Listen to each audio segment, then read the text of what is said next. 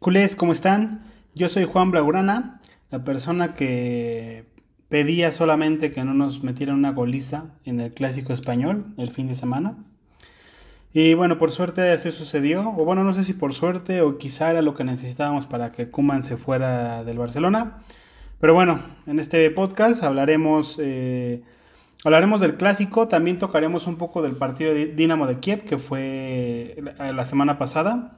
Eh, también, después de hablar de esos dos partidos, que son los que han pasado eh, de momento, hablaremos de el maltrato que tuvo Kuman al salir del estadio, del Camp Nou, eh, y la ratificación de, de la porta previo al partido también.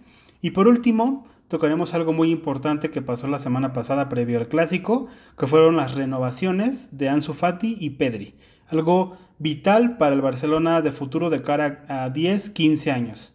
Todo esto y mucho más en este episodio de Desmarque Culé. ¡Comenzamos!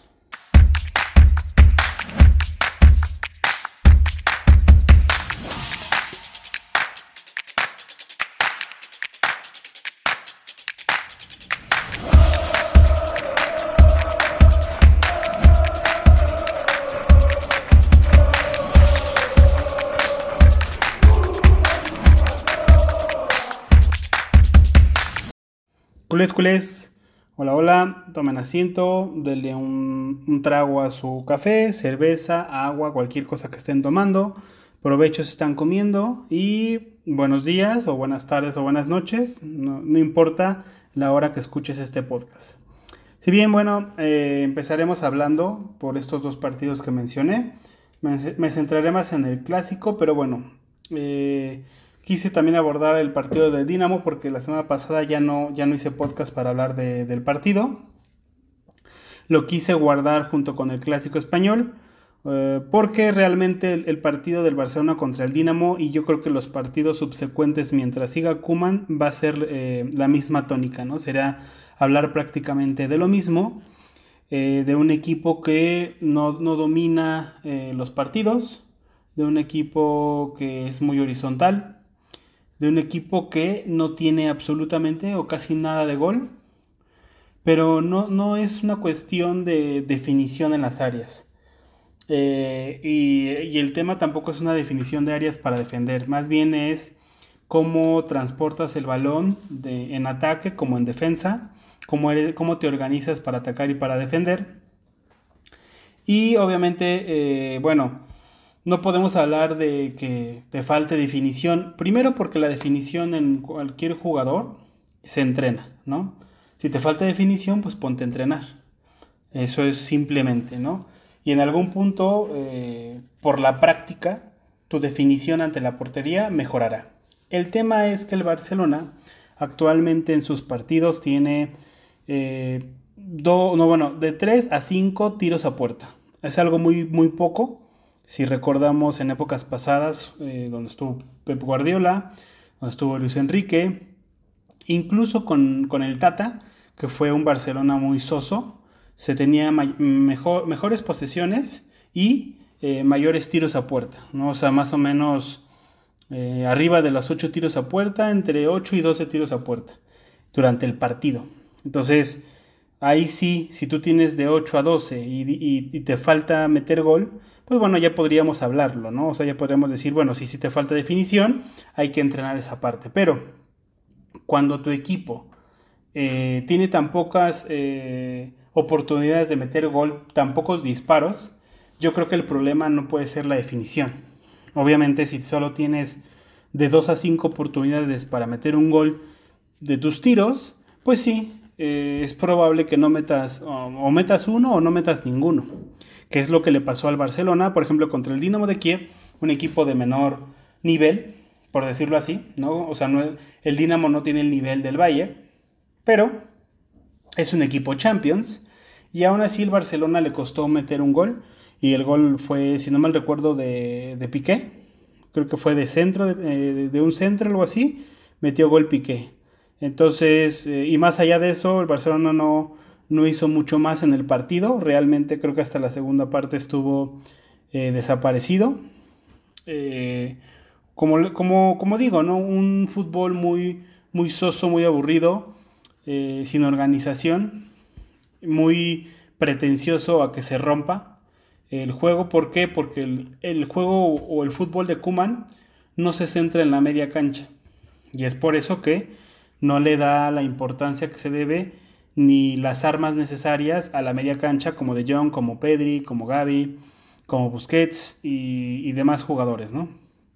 Otro ejemplo que podemos decir en esos partidos es que eh, Serginho Dest ha sido en lugar de, bueno, es un lateral derecho y con la ausencia de Dembélé en el, en el extremo derecho ha puesto a Serginho Dest como extremo en lugar de lateral, algo que no es su posición y bueno, creo que si tienes, por ejemplo, a Demir, él debería ser el extremo diestro en lugar de Serginho Dest. Eh, pero bueno, son muchas decisiones que son totalmente erróneas por parte de Ronald Kuman y la principal es su terquedad, eh, por creer que tiene la razón y por querer quedarse. Pero bueno, hablando del partido, realmente yo vi el partido del Barcelona sin ningún tipo de ilusión. Eh, vi los dos partidos, pero bueno, hablando más del clásico español, lo vi sin ninguna ilusión y esperando solamente que, bueno, no nos metieran una goliza, porque al final del día las golizas se quedan y quien lo sufre es el escudo y la afición. Eh, los jugadores se pueden ir, retirar, el entrenador lo pueden despedir, pero al final quien se queda con las burlas es la afición y, y el escudo, ¿no? Entonces, bueno, yo me esperaba que por lo menos el equipo no, se llevara una goliza. Y lo digo de esa manera porque, bueno, ya se había llevado una goliza contra el Benfica y contra el Bayern. O sea, no es como que, ah, la temporada pasada, sino que ya había sucedido hace unas semanas, ¿no? En Champions. Pero, eh, a pesar de que el Real Madrid eh, tiene una mejor organización y tiene un poco eh, de mayor claridad en sus ideas, se nota que también deja mucho que desear en su nivel. Está un, poquito más arriba que el Barça, sí, en cuanto a qué fútbol, fútbol quiere proponer Ancelotti, pero aún así, eh, bueno, creo que tenemos suerte de, que no, no, nos hayamos enfrentado a un Madrid, por ejemplo, el de Mourinho, ¿no? No estoy diciendo que me guste el estilo de Mourinho, pero también es cierto que el Madrid de Mourinho era muy fuerte, era, tenía una delantera brutal, bueno, tenía una, plantilla muy, muy grande, que bueno, gracias a Pep Guardiola y también la gran plantilla que tenía el Barcelona, pues el Madrid no pudo hacer gran cosa en, esa época. Pero si ese Madrid se enfrenta contra este Barcelona, yo creo que nos meten cinco goles por lo menos. Sobre todo porque ahí Cristiano Ronaldo estaba en su mejor momento y bueno, demás, demás cosas, ¿no? Entonces, bueno, lo que pudimos ver es que eh, el Real Madrid tiene cositas, eh, tiene un poquito de mayor claridad en sus ideas, en su fútbol, pero a pesar de eso no, está muy por arriba del Barcelona. Ahora, esto no, no, este punto quiero que no lo, los culés y sobre todo, bueno, eh, dentro del club no lo deben tomar como, bueno, no estamos tan mal, ¿no? Si el Real Madrid tampoco nos goleó, pues no estamos tan mal. Yo creo que eh, nuestro estándar no debe ser compararnos contra el Real Madrid, porque para empezar, el Real Madrid jamás ha tenido un modelo deportivo claro. Su modelo deportivo es fichar estrellas, fichar a un entrenador eh, que en ese momento sea top y que se dirijan las estrellas. Eh, realmente no es como que tengan un fútbol base creado. Su fútbol es a base de contragolpes, de ser sólidos en defensa y poco más. Y bueno, eh, mucha suerte y ayuda a arbitrar. La verdad, ese es el fútbol de Madrid.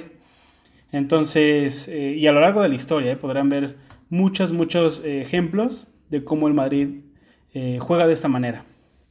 Entonces, el Barcelona no debe mm, fijarse mucho menos en, el nivel que tiene el Real Madrid para excusar su bajo nivel, ¿no? y bueno, volviendo al partido, eh, yo vi a un Barcelona que intentó, digamos que un poco dominar la, pelota al principio del partido. Obviamente, como no tiene las, ideas claras eh, y una buena organización para atacar, pues aunque tuvo la pelota, no llegaba a tres cuartos sin claridad de pase ni claridad de gol. Y lo, notamos, ¿no? O sea, cuando recibían Sufati, cuando recibía Memphis Depay, siempre recibían y, y les llegaban dos jugadores no podían, la distribución de los jugadores, de los compañeros no era la correcta para generar paredes, para generar espacios. Y bueno, esto es una eh, gran parte de culpa, o si no es que toda la culpa, del cuerpo técnico, el cual no logra leer primero al rival, el partido y darle las herramientas necesarias a los jugadores para que tengan una ventaja eh, posicional o en tiempo, ¿no? O sea, porque uno o dos segundos de ventaja, eh, sobre todo en fútbol de élite, es muchísimo. Entonces, bueno, digamos que fue un partido igualado en ese aspecto.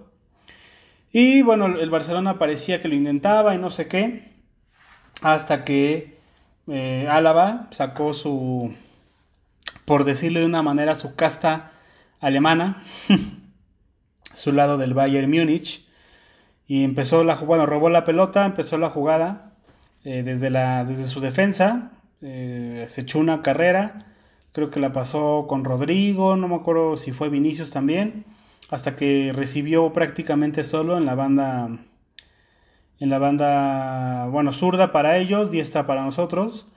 Y ah, dio un disparo brutal eh, y metió un golazo casi en la escuadra.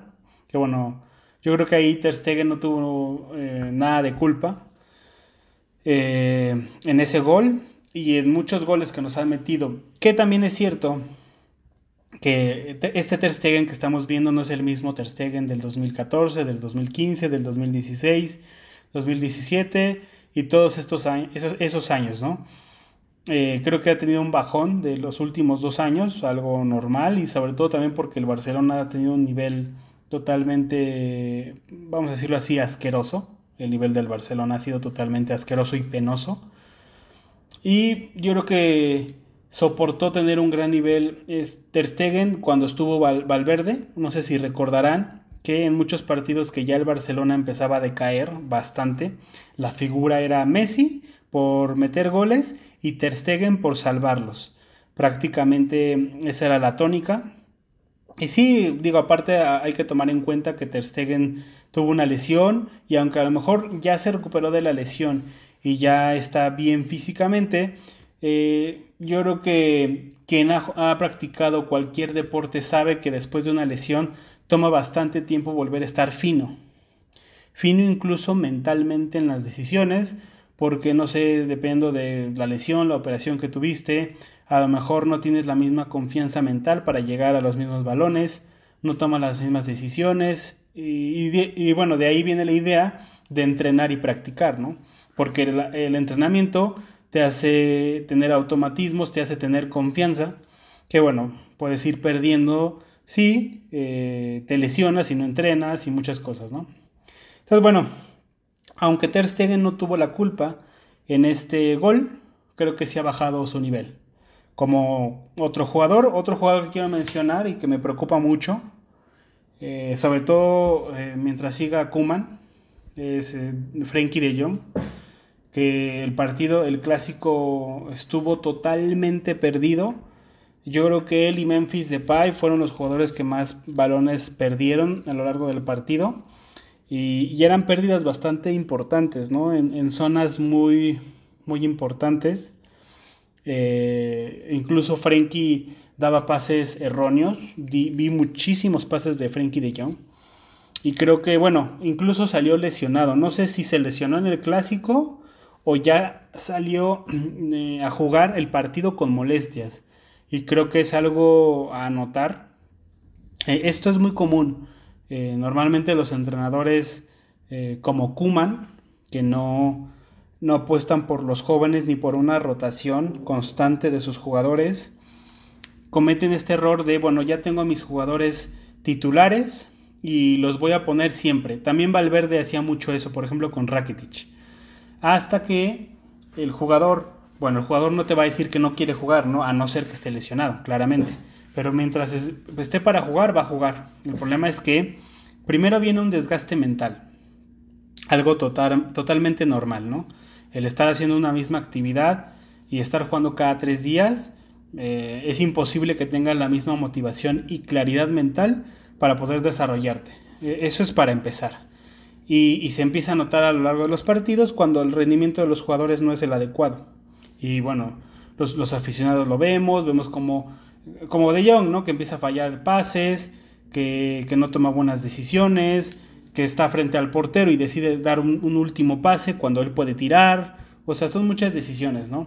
Eh, y el siguiente paso, eh, porque los entrenadores, no sé, no sé qué pasa con ellos, o sea, no tienen la confianza, cometen ahí un, grave error, eh, realmente, en no hacer esa rotación necesaria y esa distribución de minutos. Y después de que hay un desgaste eh, mental, viene el desgaste físico y vienen las lesiones.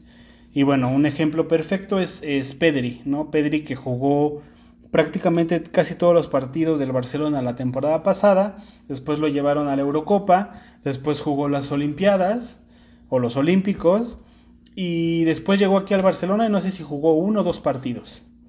Eh, según después le dieron vacaciones, pero el, pobre Pedri ya había jugado más de 70 partidos, creo, en un año, sin descansar.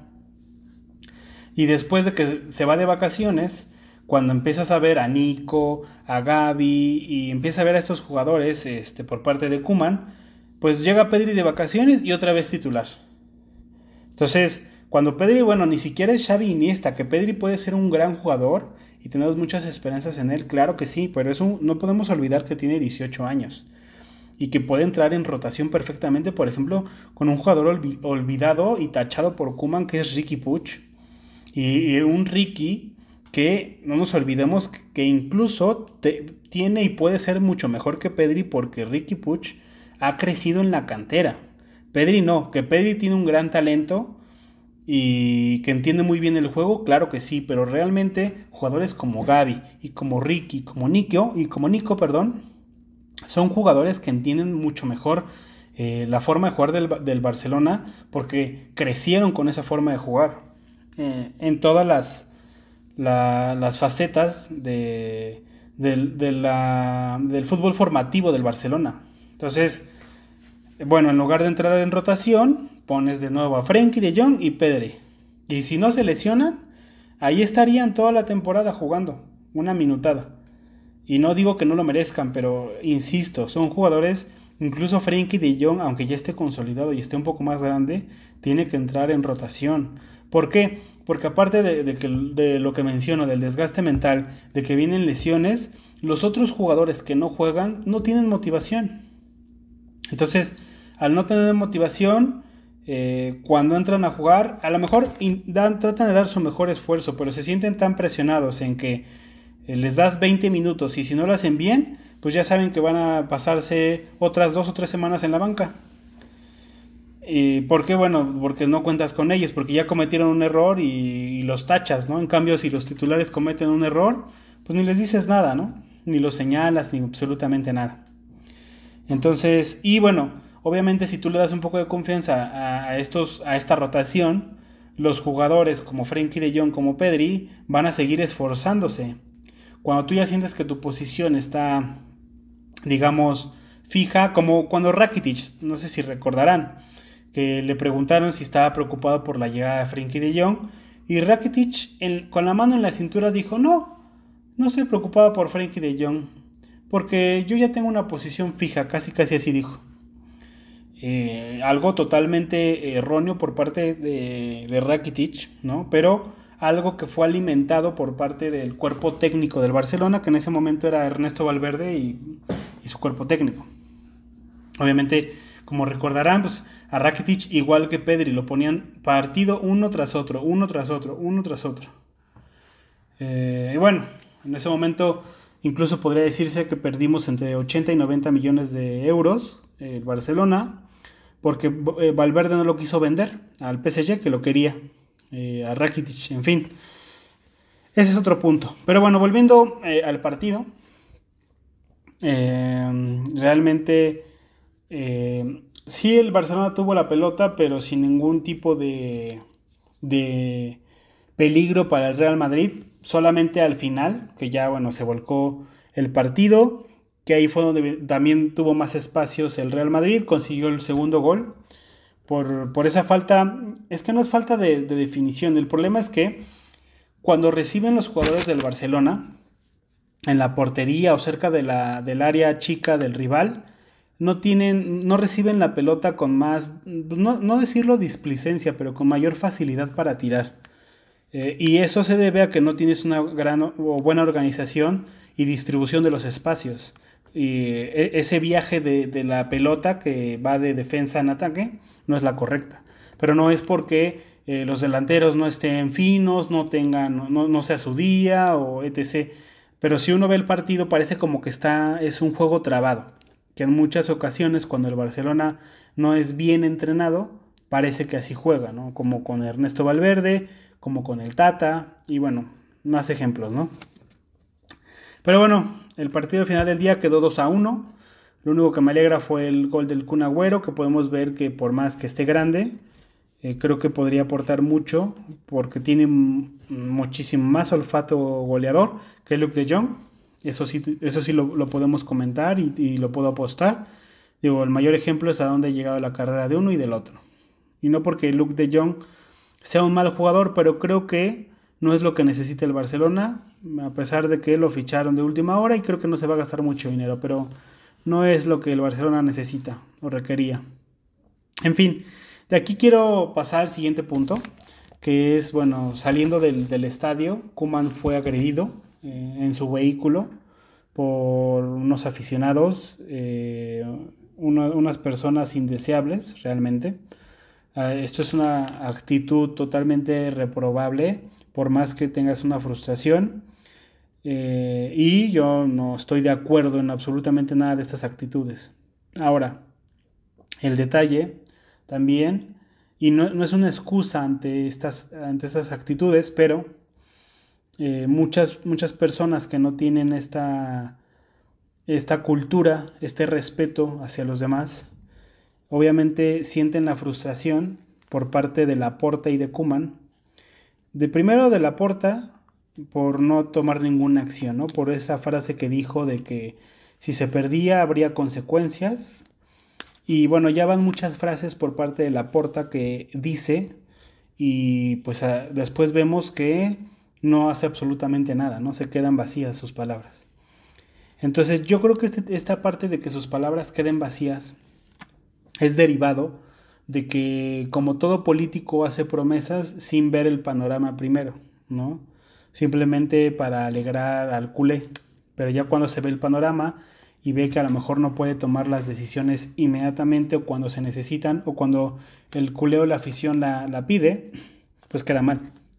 yo creo que aquí el presidente debería de tomarlo como aprendizaje para aprender que el día de mañana, antes de ponerse a prometer cosas, analice bien la situación, ¿no? Es como, pues simplemente cuando, no sé, la gente que tiene hijos, que le prometes, ah, hoy vamos a ir al cine, ¿no? Y ahí pasa, termina el día y no llevaste a tu hijo al cine. Y todo el día el niño estuvo esperando que lo llevaras al cine, ¿no? Entonces eso no se le va a olvidar al niño en toda la semana, ¿no? Y a lo mejor no se le va a olvidar nunca, aunque a la siguiente semana lo lleves al cine, porque cuando le dijiste que lo ibas a llevar, no lo llevaste. Es, así de simple, ¿no? Entonces, si no, vas si no se pueden hacer las cosas, pues está bien, pero no, no, te pases prometiéndolas y diciéndolas. Espérate a tener todos los argumentos eh, eh, en la mano, todo bien amarrado, y entonces ahora sí, sales a un micrófono, hables, hablas y prometes, y bueno, después obviamente cumples, ¿no? Entonces, eh, yo creo que, aunque esta actitud es totalmente reprobable y no se debe de hacer bajo ninguna circunstancia, creo que las actitudes tanto de Kuman, de, su terquedad por creer que tiene la razón, por no hacer nada por el equipo y por incluso decir que es barcelonista y no renunciar, sabiendo la situación económica del club, porque yo lo voy a decir de esa manera, si es tan barcelonista, bueno, entonces que renuncia a su finiquito y él mismo como no está dando el, rendimiento necesario como entrenador, porque no es que acaba de llegar, ya lleva año y medio, pues debería ser honesto consigo mismo, con su profesión y con el club que tanto dice que quiere y renunciar, ¿no? Y a lo mejor el club le tiene que pagar lo que, lo que le pagó a la Federación Holandesa, que son 6 millones, pero no es todo su finiquito. Pero al final del día, el ser humano es, es egoísta, ve por sí mismo, y es muy válido, pero eh, los culés estamos cansados, tanto del speech de Kuman en rueda de prensa, como de sus actitudes, como de, hacerse la víctima cada rato. Estamos cansados. Entonces yo creo que todas estas, estas personas que eh, tienen eh, no, no, tienen cultura, no tienen educación, no tienen respeto por los demás, a, la parte de que no tienen todo eso, le sumas todas estas actitudes de Kuman y las, y las no acciones de la porta, están frustrados. ¿no? Bueno, obviamente que te gane tu máximo rival, ¿no? En tu casa también. Entonces, bueno, esto es lo que sucedió. Para mí, creo que la porta debe tomar decisiones porque de seguir así, y no se lo deseo a Kuman ni absolutamente a nadie, pero de seguir así puede pasar algo más grave por este tipo de personas. Eh, y bueno, a ver en qué deriva, ¿no? En toda esta situación también del club. En fin, eh, vi una noticia también que creo que se dice que si el Barcelona no, no clasifica en la Champions, me imagino que octavos, eh, Kuman será despedido algo que para mí me parece algo totalmente tardío, una decisión tardía totalmente. Eh, esta decisión llegaría cuando ya poco se puede hacer y poco se puede trabajar, cuando cualquier entrenador, entrenador que venga tendrá el tiempo encima. Pero bueno, al final del día yo soy un aficionado más y no tomo las decisiones, pero sí las puedo eh, criticar eh, y opinar al respecto. Y bueno, pasando a un punto eh, ya hablando de algo bonito, digámoslo así, algo ilusionante, algo que sí es ilusionante, que me emocionó como culé, fue ver las renovaciones que, que, tenía o que se dieron de Ansu Fati y de Pedri. Algo importantísimo de cara al futuro, de cara a cuando ya no esté Kuman y esperando que llegue un entrenador que realmente crea en la idea y que haya crecido con la idea. Mm, por ejemplo, y no voy a quitar el dedo, del renglón, Xavi Hernández. Eh, pero bueno, retomando en las renovaciones de Ansu Fati Pedri, Ansu Fati está llamado a ser el nuevo 10 del Barcelona, ya tiene incluso la camiseta en su espalda, pero está llamado a ser la nueva estrella, ¿no? No voy a decir el nuevo Messi, porque Messi yo creo que solo va, a existir uno, pero sí esa estrella eh, importante que debe tener un club eh, de élite, un club de, de, la categoría del Barcelona, como cualquier club que, que, tiene a su estrella, ¿no? Yo creo que en este caso va a ser Ansu Fati y Pedri también va a ser de esa generación titular que puede dar muchísimo al club. Entonces esta renovación y bueno, con la cláusula de, de mil millones, totalmente antijeques, ¿no? No sé si alguien vio la noticia de, del Newcastle, que fue comprado por unos jeques, no sé cuánto dinero tienen. Entonces, bueno, eh, todo esto que se está generando de que, los, de que los jeques están comprando equipos de fútbol, pues tienen esta facilidad, ¿no? Todo derivado a partir de Neymar, por ejemplo, que 222 millones, ¿no? O los 200 millones, creo, o 180 creo que, que pagaron por, por Mbappé, ¿no? El Paris Saint Germain.